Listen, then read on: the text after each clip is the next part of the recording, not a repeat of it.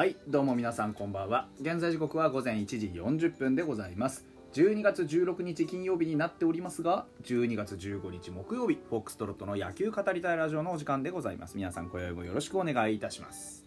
はい。えー、今日はあのファイターズのニュースちょくちょくあります。よかった。最近ねなかなかあのファイターズもそんなに、まあ、ファイターズもっていうか球界全体がねそんなにめちゃくちゃ大きな動きがあるわけじゃないので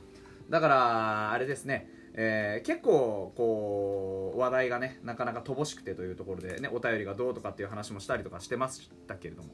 えー、今日はですねオープン戦の日程が発表されました。あの2023年のオープン戦の日程としてはあのエスコンフィールドで7試合が予定されているというお話でございましたね。3月14日が初の試合開催日となるということですだからオープン戦の、まあ、開幕投手みたいなのもいるんじゃないでしょうか。ね。あ楽しみですね。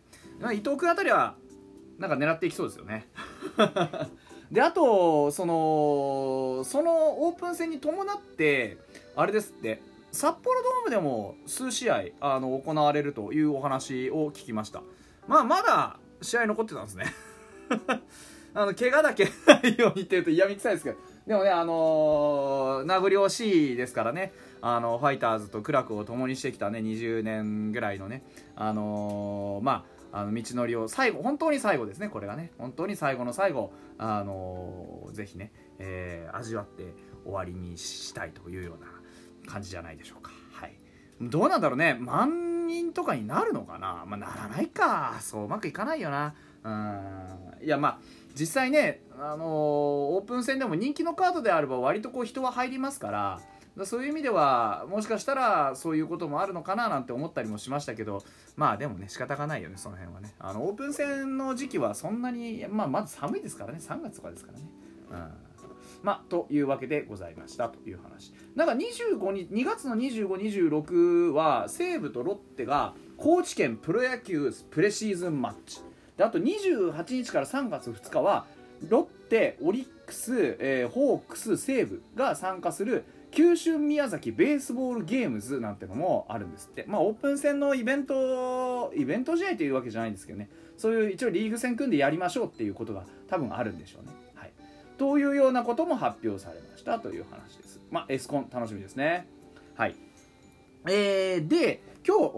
日、松岡幸輝くん、ね、あのー、現役ドラフトで獲得した松岡幸輝くんですけれども、の入団会見が行われました。えー、コメントがね、入ってきておりますので、えー、そちらちょっと読んでいきたいなというふうに思っております。コメントが入ってという大したなんかめちゃくちゃあの 長いコメントじゃないんですけどね。えっ、ー、と背番号は68だそうです。ファイターズは、えー、2000年生まれが多くその中で先頭に立ってプレーししていきたいと思っていますと。一番はチームのお役に立てること。ピンチなど求められる場面を任される投手になり将来抑えも目指していきたいと。いうふうにあの抑えを目指すと。意気込んでるね。抑えは本当にあのうち困ってますからね。えー、えー、北山なのか石川なのか、ね、はたまたロドリゲスなのかなんてこともいろいろあります。えー、斉藤幸也も入ってきました。あの、パワーピッチャーの類が徐々に増えてきておりますから、ね、ここで松岡君がビシッとね、やってくれるとかっこいいですね。もうだからミレニアム世代で繋いでほしいよな。吉田康生が8回まで投げて、9回を松岡で抑えますみたいな、ちょっと憧れるよね。かっこいいっすね。ビタッとくるね。ハマりますね。えー、稲葉 GM は、エスコンフィールドは空振りが取れゴロを打たせる投手がキーになりますと、えー、立山、加藤両投手コーチも横手投げですし環境が変わってまだまだ成長してくれるのではと思っていますと話したということだそうです松岡は2019年ドラフト3位で指名を受け BC リーグ埼玉から日本ハムへと入団したあうわうん？って書いてあるんですけど最初に言い出したのはあの皆さんご存知の通り西武ですね。これちょっと、ね、指摘しておきたかった。 DAZN の記事なんですよね。あ BC リーグ埼玉から西武へ入団して今シーズンあの1軍エンドの登板はなかったんですけれども現役ドラフトでファイターズから指名を受けてファイターズに入団してきてくれたという話です。通算では1軍で7試合0勝0敗防御率12.00とほとんど、まあ、出番をもらってないんですよね。うん。で去年かにどっかであのファイターズと対戦があったようなそんなような感じだったと思うんですけど。そんな感じでございました。はい。あのーでこのね育成ドラフトの話なんですけれどもえーまあ、育成ドラフト現役ドラフトか。現役ドラフトの話なんですけどもあの他球団のね GM とかが球団代表みたいな立場の人がねどうもなんかこう後ろ向きなねこれもうちょっと精査しないといけないよねみたいななんかそういうこうまあもろ手を挙げて喜ぶっていうところはないかもしれないけどいわゆるこう好意的に受け止めてるコメントって本当に出てこないなと思って僕はちょっと若干ムカついてたんですよなんでかっていうとやっぱりこう選手をねこうの移動を活発化してもっと球界盛り上げていこうあの腐っていったりするような選手をなるべく少なくしてであの活発にこう、まあ、人材交流をしてあの埋もれて埋もれてしまう原石をちゃんと掘り出してあげようっていうシステムじゃないですか。でそれに対してね本当に必要な制度なのかどうかちょっと考えないとなみたいなね。某あのエンジロの球団の GM とかね。あの GM 辞めたのか。とかね。いうのはやっぱちょっとあのなんて言うんでしょう。こう本音を隠してないじゃないですか。あの自分たちの持っているリソースを絶対奪われたくないっていう。でも別に使わないわけでしょ、うん、だから言うなれば選手の可能性をこう抱えて潰しちゃってることになるわけじゃないですか。だそういうのをやめようねっていう趣旨なんだからその監督とかね GM とかそういった側の人が必要かどうかなんて関係ないんですよこのこの仕組みに関しては。逆に関係あの出したくないなって思っているやつこそ出さなきゃいけないんだから。そういうシステムなわけでしょ。だもうちょっと前向きに受け止めてほしいなって思ってたところに稲葉監督の受け止め方があ出てきましてねえー、現役ドラフト、ね、出場機会に恵まれない選手の移籍を活性化を図る目的で今季オフからスタートしたこの制度で、えー、入団会、ね、あの埼玉西武ライオンズから獲得した松岡投手の入団会見を行ったこの場で、えー、現役ドラフトについてこんな風に語っていると。選手の活性化なので新しい環境で自分をまた磨くと成長させるのは我々も楽しみ。今回初めてですけど素晴らしい選手が獲得できました。来年以降どうなっていくか分かりませんけど我々はどちらかというと楽しみですと、ね、こういう姿勢が欲しいじゃないですか。だから僕ファイターズ好きよ。やっぱり。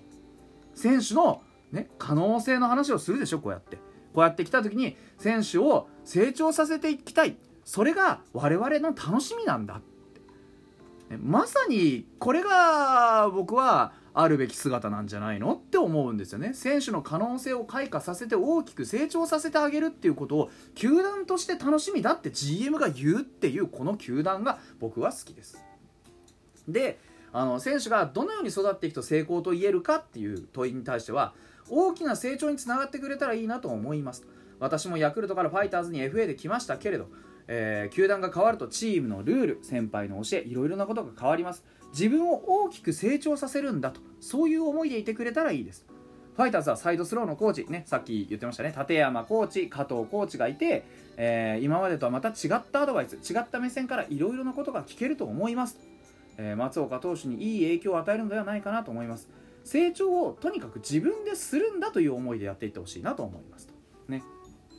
であの総じてやはりこうかなり前向きこの制度をがまあ使われて今回初めてなわけですけどこの制度についてはかなり前向きな受け止め方をしていると。で前から言ってるじゃないですか。僕はファイターズは選手の可能性っていうのをまず第一に考える球団。選手の成長っていったところにきちんとコミットしてくれる球団なんですよ。でそこでなかなかフィットしない、ね、確かにこう何て言うんでしょう。旗から見たらドライに見えるかもしれないじゃないですか。あの今回ね若く若い段階でかなり若い段階で自由契約になった選手もいるわけですよ。ででもねそれって一つのこう何て言うんでしょう可能性の上を潰さないってことであって。で従来のこういう例えば現役ドラフトのようなことに対してこう否定的な見方をする球団だったら多分若い選手に関して若いっていうだけで絶対抱えちゃうんですよ。でもファイターズは今年ねあの上野君かとかね、切った時みたいに、あのー、要は、えー、上野君だっけ？ね、切った時みたいに、あの若いけれども今これ以上うちで抱えておいてもあのー、なんて言うんでしょうこう芽が出ないっていうかあまり合ってないなうちにこう合ってないなっていう、えー、選手に関してはちゃんと、あのー、出すんですよ。けじめをつけてあげるということを、あのやるんです。それは何でかっていうとそこに関して、あのやっぱり早くないと。選択肢を受け取るためには早くないと選択できないじゃないですか。例えばこれがねもう32とかになってからうーん10年10年以上君のことを見てきたけどちょっとやっぱ無理だね。ってなって突然放り出されたって困るわけですよ選手としては。えこの球団になんとか頑張って骨をうずめるきたのにここでクビにされちゃうんですか？っていう。これが一番不幸じゃないですかお互いにとって。